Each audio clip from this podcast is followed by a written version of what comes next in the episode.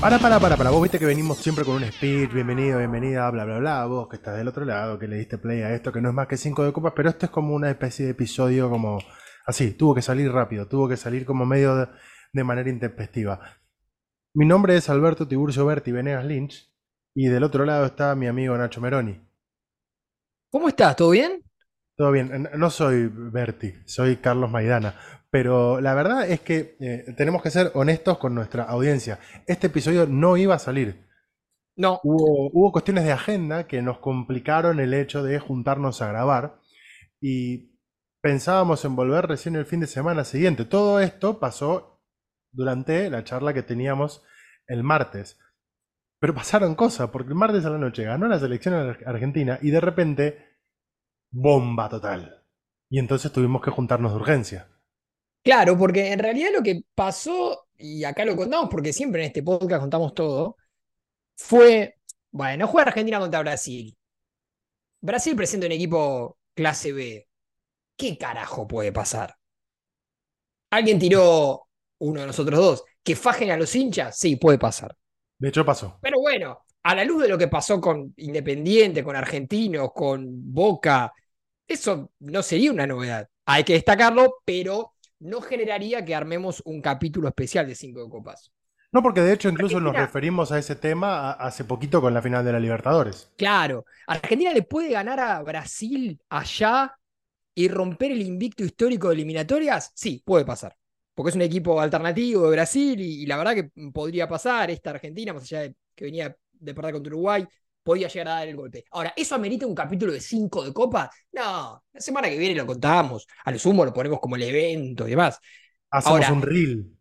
Total, que la última pregunta de la conferencia de prensa, cuando nadie le había consultado al respecto, el técnico de la selección argentina, me pongo de pie, porque ahora puedo, porque no estoy cableado, estoy en mi casa, comiendo una tarta.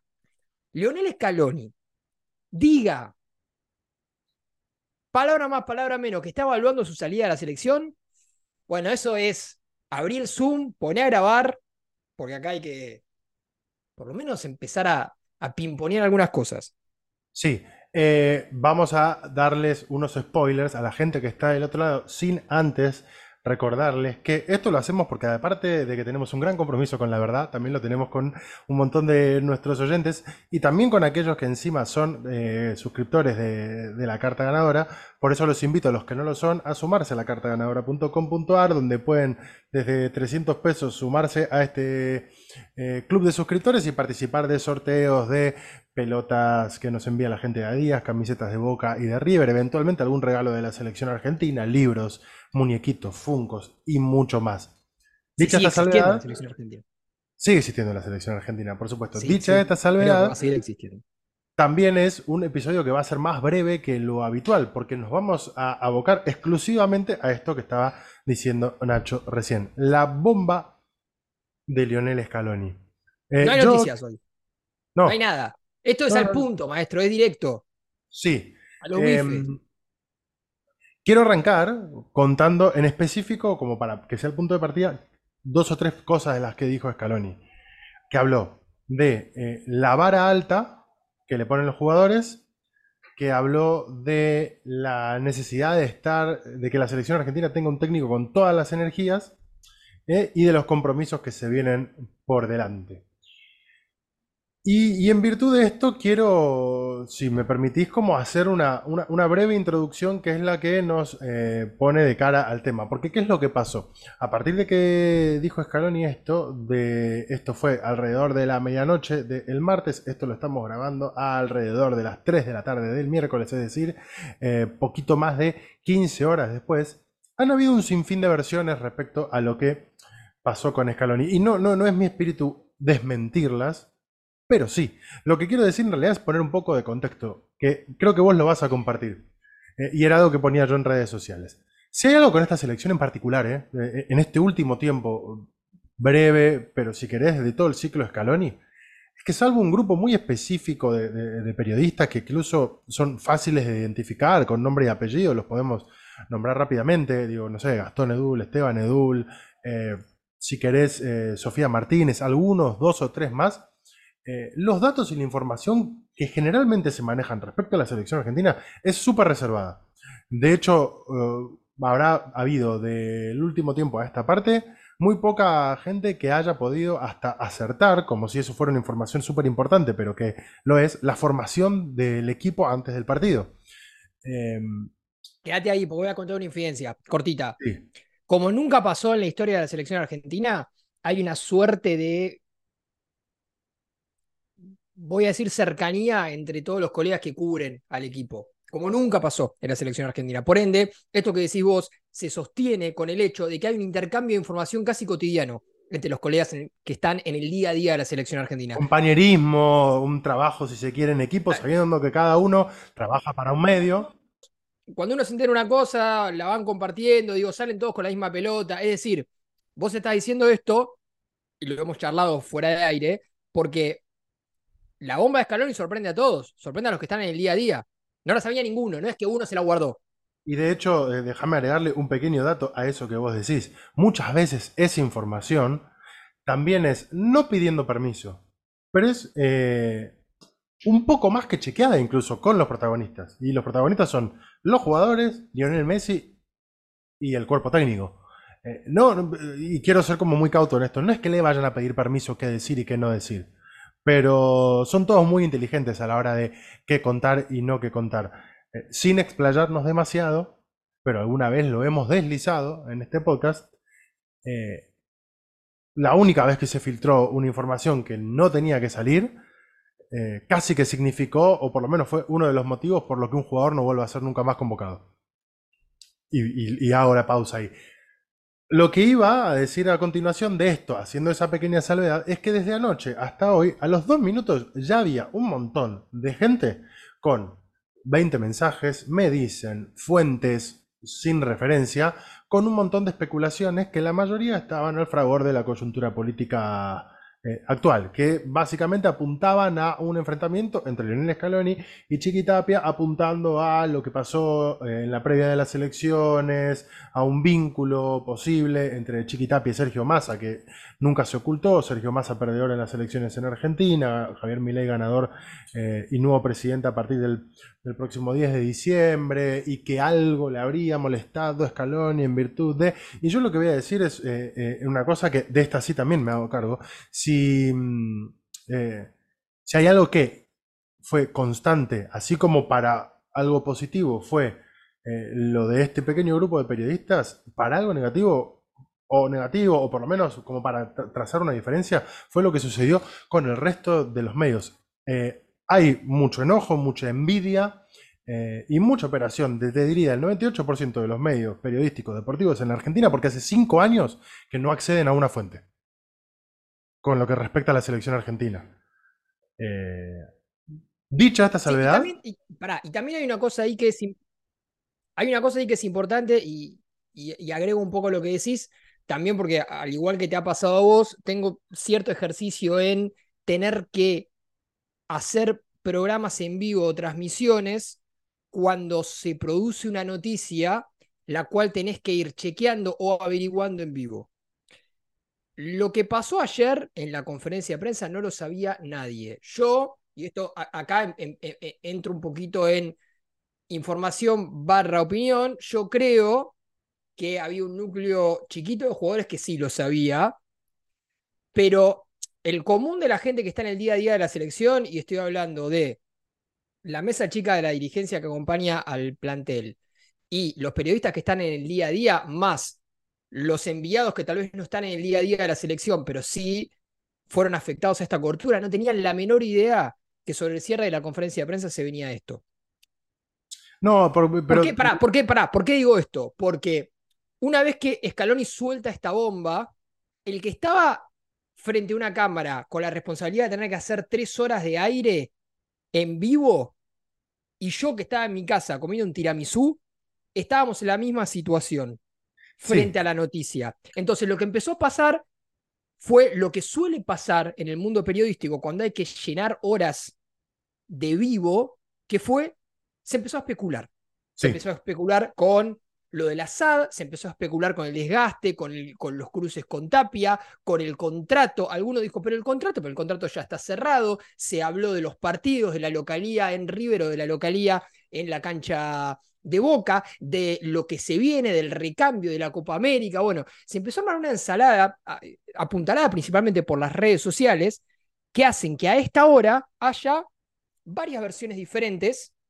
La mayoría de desinformación. que se acerca 100% a la verdad. Porque lo, concreto es que no, hay una que, que, sea unánimemente la versión más cercana a lo que le pasó por la cabeza a Scaloni. Y dicho esto, también quiero ser honesto. Posiblemente la nuestra tampoco sea la más cercana, ¿eh? pero lo, así como soy honesto, también le quiero decir lo siguiente. Es bastante más sensata. ¿eh? y, hubo un ejercicio de chequeo. Eh, yo, voy a decir una cosa. Yo voy a decir una cosa, porque vos tenés, vos tenés la tuya, yo tengo la mía. Eh, yo hablé con gente y a su vez lo que hice fue trazarme un escenario propio. Sí. Entonces, no, nosotros acá, tal vez a diferencia de, otros colegas, y, en algún punto hay, hay colegas que, manejan mucha mejor información que nosotros, que son los que están en el día a día de la selección, te vamos a presentar una suerte de cuestiones varias que pueden ser las que pinten el gran panorama. Sí. Porque esto obviamente que no tiene una sola razón. Acá hay una, acumulación de cosas que se han dado a lo largo del tiempo, tapadas por el buen resultado deportivo. Y si el resultado deportivo no hubiese llegado, tal vez esto explotaba antes. Claro. Sí, sí, sí. Em, el último cortito con relación al anterior. Si hay gente que nunca está cerca de la selección argentina, que nunca habla de la selección argentina, que no es su expertise el periodismo eh, especializado en deportes, que no tiene ninguna fuente cercana a la selección argentina, por más que hoy salga a editorializar y a decir un montón de cosas, difícilmente sea la que tenga la versión más acertada. Dicho esto, em, y creo que vamos a coincidir, por sobre todo lo que dijiste recién, que ninguna decisión nunca es eh, específicamente por una cuestión, sino por una variable de un montón de situaciones, yo tengo que decir que según la información que tengo, el principal componente que hoy hace poner en duda la continuidad de Scaloni para el propio Scaloni es netamente deportivo. Eh, y se refleja en las propias palabras que, que el propio Scaloni dice, la necesidad de estar a la altura y de sostener la vara alta de cara a lo que se viene. Y desde afuera suele parecer quizás como, bueno, pero ¿qué, qué, vara hay? ¿Cuánto, qué presión puede haber? Si tenés la espalda más grande de todas, conseguiste eh, tres títulos en tres años, eh, los más ansiados, perdiste contra Uruguay y no pasó nada, hacia afuera nadie te va a estar pidiendo que te vayas, nadie va a estar esperando tampoco que vayas a ganar la próxima Copa América eh, y eso sea un causal de tu salida, pero también yo entiendo, y esto lo hablaba con, un montón de amigos, eh, más allá que nos podamos aproximar y quizás nosotros por una cercanía con estar siempre con los protagonistas, difícilmente podamos tener en algún momento eh, real cercanía con lo que es la mente de la gente que está constantemente en la altísima competencia. Y cómo afecta cada situación al nivel de competitividad. Yo no me, puedo ni asomar a pensar que, si yo a veces hasta me frustro por errar un gol en el partido de los sábados con mis amigos, lo que puede llegar a ser tener por delante eh, el manejo de la selección campeona del mundo. Con supuestamente ningún objetivo por delante, o alguien te podría decir todos los objetivos por delante. ¿Qué le queda a Scaloni por ganar si ya ganó todo? Y bueno, le queda revalidar todo esto justamente. Mirá si no es, si no es importante. Eh, le queda ser quizás el que comande los últimos partidos de los jugadores más emblemáticos de la historia moderna de la selección argentina. Porque si no hubiera un Messi, posiblemente Ángel Di María sería el jugador más trascendental de la selección argentina después de Maradona. Por nombrar un nombre propio. Eh, Del último tiempo sí. No. Del último tiempo largo, sí. Creo que, bueno, ahí después entra la competencia con otros y ahí ya es cuestión de, subjetividad. Pero sí es cierto, sí es cierto, y acá empezamos a ponerle ítems a, a, la, a la lista de cosas que nosotros acá entendemos que son las que conforman la gran imagen. El recambio de los futbolistas, digo, a, eso creo que íbamos, es en algún punto una cuestión que tiene ocupado al cuerpo técnico. Desde hace ya un tiempo. Sí. Scaloni y su cuerpo técnico han, han demostrado que están a la altura de poder hacer un recambio, porque de hecho lo hicieron.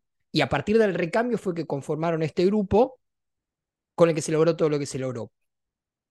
A mí me da la sensación que el recambio que se viene ahora es mucho más demandante en términos de costo político de lo que fue la anterior, porque hacer un recambio post Mundial 2018, no voy a decir que era fácil, porque fácil tal vez es hacer una tarta de jamón y queso, y no, no siempre, pero digo, a la luz de los resultados y de cómo se había dado el proceso, tal vez tenía menos costo frente a la opinión pública de lo que podía tener o lo que puede tener un recambio sobre tres títulos, entre ellos la Copa del Mundo. Te, te hago una pequeña pausa ahí. Eh, hubiese habido por lo menos un gran sector de la prensa e incluso de un montón de hinchas que si en el recambio del 2018 entraba Lionel Messi, estaban de acuerdo. Sí, claro. Hoy no pasaría eso. Hoy sería un, golpe a la emotividad, al raciocinio, a los argumentos deportivos. Hoy tendría mucha más discusión. Alguien no hace un ratito me decía, es una buena lectura pensar que tal vez el mensaje, a diferencia de lo que todo el mundo piensa, que es que fue hacia la dirigencia, pensarlo en el sentido que fue hacia los jugadores. Quiero hacer la salvedad ante los oyentes porque yo te estoy haciendo sí con la cabeza y vos me podés ver, pero no me pueden ver los oyentes. Eh, ¿Sabés con qué hacía este paralelismo con respecto a ese mensaje? Y también era algo que me decía alguien recién, con esta cuestión de la constante conferencia de prensa de todos los diciembres de Marcelo Gallardo, teniendo que, en cierta forma, cada vez que renovaba en River, digo, eh, alinear nuevamente a sus soldados. Eh, y yo creo que, eh, eh, de nuevo, sin decirlo peyorativamente, quizás este grupo de jugadores que ha ganado todo y que son realmente tan representativos para el público argentino, requiera alinearse nuevamente. Requiera que reentiendan nuevamente que independientemente del nombre que tengan, no pueden dar por sentado, por ejemplo, una convocatoria a la próxima Copa América, porque eh, se necesita argumentar desde lo deportivo esa convocatoria. Eh, por poner un nombre propio, ¿eh? Y, y de nuevo, no, no, no, no- vamos a puntualizar en un nombre propio diciendo que esta es exclusivamente la única razón, pero todos damos por sentado, y creo que hasta el propio jugador lo da por sentado, lo ha dicho en un par de entrevistas Ángel Di María, que su Copa, la próxima Copa América es su última competencia con la selección argentina. En ánimos de ser la selección más competitiva posible, eh, ¿quién puede asegurar hoy que Ángel Di María va a estar en la Copa América? A ver, nosotros sí. Nosotros podemos decir que desde nuestro gusto personal Que debería estar. debería estar, tenía que estar. Es casi como un cierre poético de una carrera espectacular. La cosa es si para el entrenador y su cuerpo técnico, Di María tiene que estar. Que el sentir posiblemente Totalmente. sea el mismo Y que tenemos nosotros, fuerte, pero la evaluación va más allá del sentir. Nico González siempre fue muy considerado en esta selección. Alejandro Garnacho no fue convocado a esta, a esta mm, doble fecha. Aparece Campos. Digo, hay, hay jugadores que podrían ocupar ese lugar mucho más jóvenes que, que Di María. Digo, para mí Di María tiene que jugar y tiene que ser titular. Sí, Yo no sé si para el entrenador hoy es así. De hecho, no, no fue titular en ninguno de los dos partidos. No solamente es el jugador en el que está centrado el recambio, y digo, podemos pensar en Otamendi, Nicolás también. protagonista, protagonista de este partido. Sí, Podemos pensar. acá acaba de meter uno de los goles más importantes de la selección argentina de los últimos 50 años. Totalmente. Nico Taliafico, que nos cae 11.000 puntos. Acuña, Paredes, que Paredes. cada vez da la sensación que pierde más lugar desde la Dybala. parte futbolística. Sacando, a ver, e- el partido de ayer lo vuelve a poner en un lugar particular, pero. Eh, y hay estoy jugadores. hablando de Rodrigo de Paul. Sí, Eh, el, el- el partido contra Uruguay tal vez hasta pudo sembrar dudas sobre, bueno, ¿es hoy de Paul unánimemente el futbolista para ese lugar en la selección argentina? Digo, hay como una suerte de, de respeto intocable a los campeones del mundo, porque hasta hace muy poco decíamos, y hay que ser también honestos intelectualmente con esta cuestión, que Argentina estaba uno o dos pasos arriba de todos, y es cierto en las eliminatorias. Argentina es unánimemente el mejor equipo de las eliminatorias, y para Aún mí. perdiendo con Uruguay. Eh, para mí, el, el, mejor equipo del mundo. Pero un entrenador y su cuerpo técnico tienen que tener una visión de largo plazo que nosotros no tenemos, y tal vez puede entrar en esa cuestión eh, las dudas de Scaloni. Dos cositas Eh, breves con esto último. Hay un par de nombres que quizás entran en ese recambio que un montón de gente no lo percibe desde lo deportivo, pero que sí pueden ser percibidos dentro de lo que es la famosa conformación de grupo, porque Franco Armani no ataja, No, pero Franco Armani es un, es un referente dentro de este grupo. Germán Pesela no juega, pero Germán Pesela es uno de los jugadores que tiene una larga trayectoria en las últimas convocatorias. Entonces, cuando empezás a pensar en esos jugadores que, no, no ahora, pero necesariamente en el corto, mediano, cortísimo o más largo plazo, ese recambio se va a dar. Empezás a tener un montón de nombres. Ahí ya nombramos casi cerca de 10 jugadores. Armar un grupo nuevo, amalgamarlo. ¿Cuán distinto es armar ese grupo nuevo y amalgamarlo en un proceso de eliminatorias que en un proceso de 5 meses donde te tenés que preparar para una competencia que dura un mes entero? es, es diferente. sí. O, la segunda mitad de las eliminatorias de cara mundial. Digo, nosotros, este capítulo va a ser mucho más corto, de hecho nos deben quedar 10 minutos. Eh, nosotros no estamos diciendo que este sea el principal argumento que tiene Scaloni para decir lo que dijo ayer. Ni, por asomo, yo no lo, no lo pienso. Si a mí me preguntás, Scaloni ayer dijo eso porque tiene que arrancar un recambio y no se quiere hacer cargo políticamente, entre comillas, de jubilar a los Di María, a los de Paul y demás, yo te digo que no. Pero a la hora de empezar a, a trazar ideas de por qué puede estar pensando lo que pensó, si bien para mí esta no es la primera ni la segunda de las principales causas de lo que dijo, creo que es una cuestión que ronda por la cabeza.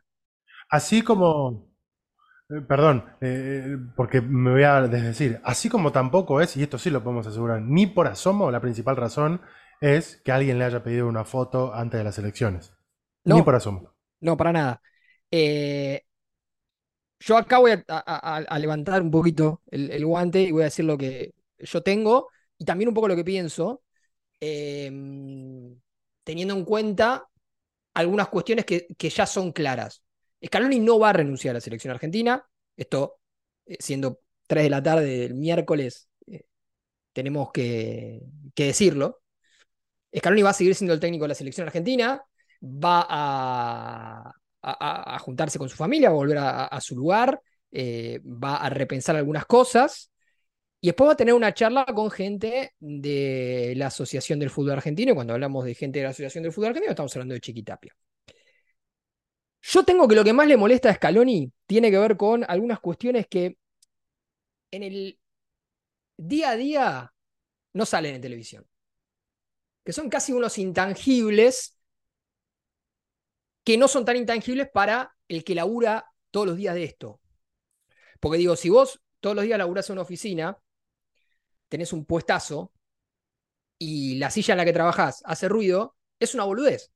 Pero te la fumás todos los días eso, y en algún punto, más allá de que estés ganando un buen sueldo, de que tengas un buen cargo, que la silla te haga ruido todos los días, en el acumulado te rompe los huevos. También, para agregarle muy breve a eso, es una sumatoria, que es lo que vos decís, te, desgasta, pero ni por asomo es un eh, insalvable. No, no, no, para nada. Y por eso Scaloni ayer no renunció. Lo que Scaloni hizo conscientemente, y acá por eso yo vuelvo a lo que decía antes, que es que algunos jugadores, si bien no lo tengo confirmado, me la juego que es así, algunos jugadores sabían lo que Scaloni iba a decir, por lo menos de la mesa bien, bien chiquita. Scaloni lo que intentó ayer fue poner en la opinión pública algo que está pasando hace mucho tiempo. Fue decirle al CEO de la empresa, loco, me está haciendo ruido la silla. Y todo bien y todo barro, pero me está haciendo ruido la silla. Y si no me cambia la silla, vamos a tener quilombo. ¿Y qué son estas cositas chicas del día a día? Es jugar contra Curazao cuando Japón y Colombia juegan amistosos contra Alemania. Es tener que viajar a China una vez por año a jugar partidos falopa en términos de la competencia deportiva solamente para recaudar cuando esa recaudación no se termina viendo reflejada en los hacedores de esa recaudación, justamente, que son los jugadores y el cuerpo técnico. Alguien me decía,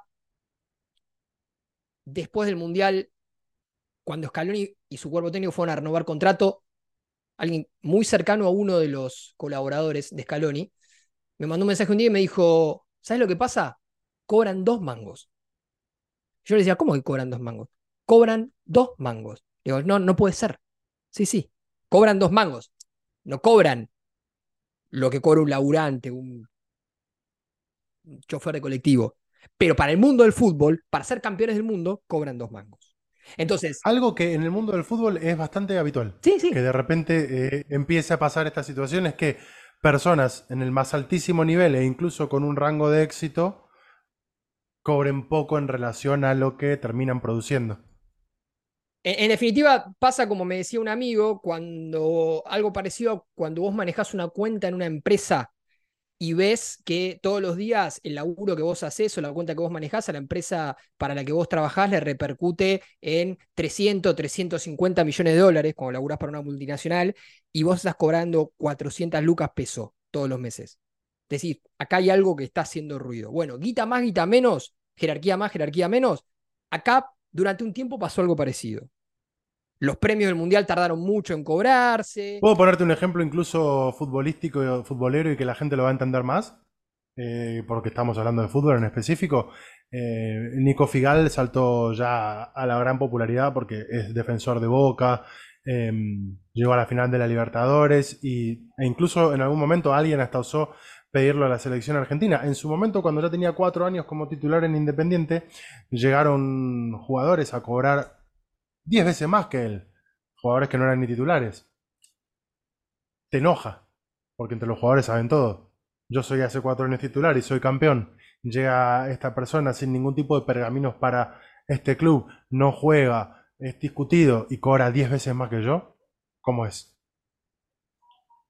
Bueno, por eso, son cosas chiquitas que en el día a día no, como decíamos antes, no salen en televisión, pero que se van acumulando. Entonces, cuando vos ves que Japón juega contra Alemania, pero vos jugás contra Curazao, cuando ves que tardás un montón de tiempo en cobrar los premios del logro más importante de la historia reciente del fútbol argentino, cuando vos ves que muchos técnicos argentinos en el mundo cobran una fortuna y vos estás cobrando casi un básico para, para, ponerlo, digo, que, no se entienda mal, porque un básico hoy en este país que, apunta a ser gobernado por mi ley, digo, estamos hablando de otra cosa, no, no, no, pero pensándolo en sueldos del fútbol, es, eh, no es un dinero que se relaciona con lo que cobran otros profesionales, digo, eh, y en el medio no se sabe hasta eh, unos días antes del partido dónde va a ser local Argentina, las listas de repente alguien las filtra, de repente alguien filtró alguna cosita que pasó adentro, digo, son muchas cosas que se van acumulando y que en algún punto tienen alguna explosión. Y, esto a mí me consta, y, con esto voy a cerrar porque sé que nos queda muy poco tiempo, y además porque es un, es, toque y me voy, esto es, cortito, que del lado del cuerpo técnico intentaron que esto se solucione en silencio, en silencio, en silencio. ¿Viste cuando dicen, no, pero los piquetes, las marchas, no sé qué? Bueno, se negocia, se negocia, se negocia, se negocia, hasta que en un momento, si no cortamos la calle, nadie nos da bola. Bueno, acá pasó algo parecido. Voy a sumar lo último porque nos quedan unos tres minutos eh, y que se entienda, no es mi afán en este caso ponerme al lado de Chiquitape, que yo coincido con un montón de gente y seguramente vamos a coincidir eh, los dos. Eh, la Liga Argentina, la Copa de la Liga, el fútbol argentino tiene de las peores organizaciones del mundo, es un papelón, torneos de 30 equipos, reglas que se cambian en el transcurso. Me parece que hacia adentro la gestión es muy mala hay mucha gente también queriendo decir que el principal problema es Tapia.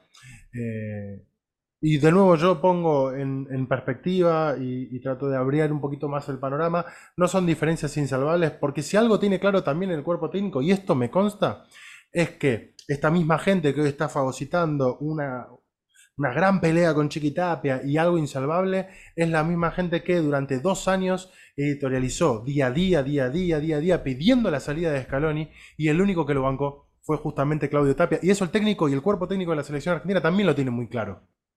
Por eso digo que las diferencias que pueda haber, que en cualquier relación dinámica de trabajo y sobre todo en la altísima competencia, esas diferencias aparecen, no sean insalvables. Para mí se pueden salvar y en todo caso será, como vos dijiste, una intención de que se resuelva puertas adentro y este un llamado de atención para, bueno, frenemos este quilombo antes de que sea más grande. Porque si no, la salida era muy sencilla, me voy y chau. Total. ¿Viste cuando en el póker se dice hizo un bluff? Sí. Porque tenía una, una carta de cada palo y, y fue all Bueno, acá hubo algo parecido. Acá hay un, hay un bluff grande y me parece que hay un llamado a atención, un pedido de sentémonos a charlar, arreglemos un par de cosas pero yo no creo que esto que vaya a terminar de la manera que muchos creen que va a terminar. Eh, y más allá de todo, y, vuelvo un poco a lo que decías de Tapia, hay, hay cuestiones, porque ahora en algún punto también se, se, vuelve sobre el tema Tapia. Hay algunas cuestiones de la organización deportiva de AFA que están, están muy mal, y lo tenemos muy claro. Yo creo que también hay cuestiones que no se televisan internamente, que, en las que Tapia ha, tenido mucha cintura para manejarse. Eh, el pase a planta de los árbitros del ascenso, digo, hay algunas cosas que, que bueno, que, no se conocen tanto, pero bueno, acá se tendrán que sentar a hablar, yo creo que esto va a terminar de buena manera. Dicho esto, saludo para todos nuestros oyentes, saludo para vos por haberte sumado también, Nacho, en rápido esto y poder contarles a toda la gente la invitación a la cartaganadora.com.ar y sepan que dentro de poquito vamos a estar organizando una salida al cine todos para ver las películas del campeón del mundo, porque estamos a poquito de cumplir un año. A full, chau chau. Nos vemos el miércoles que viene. Adiós.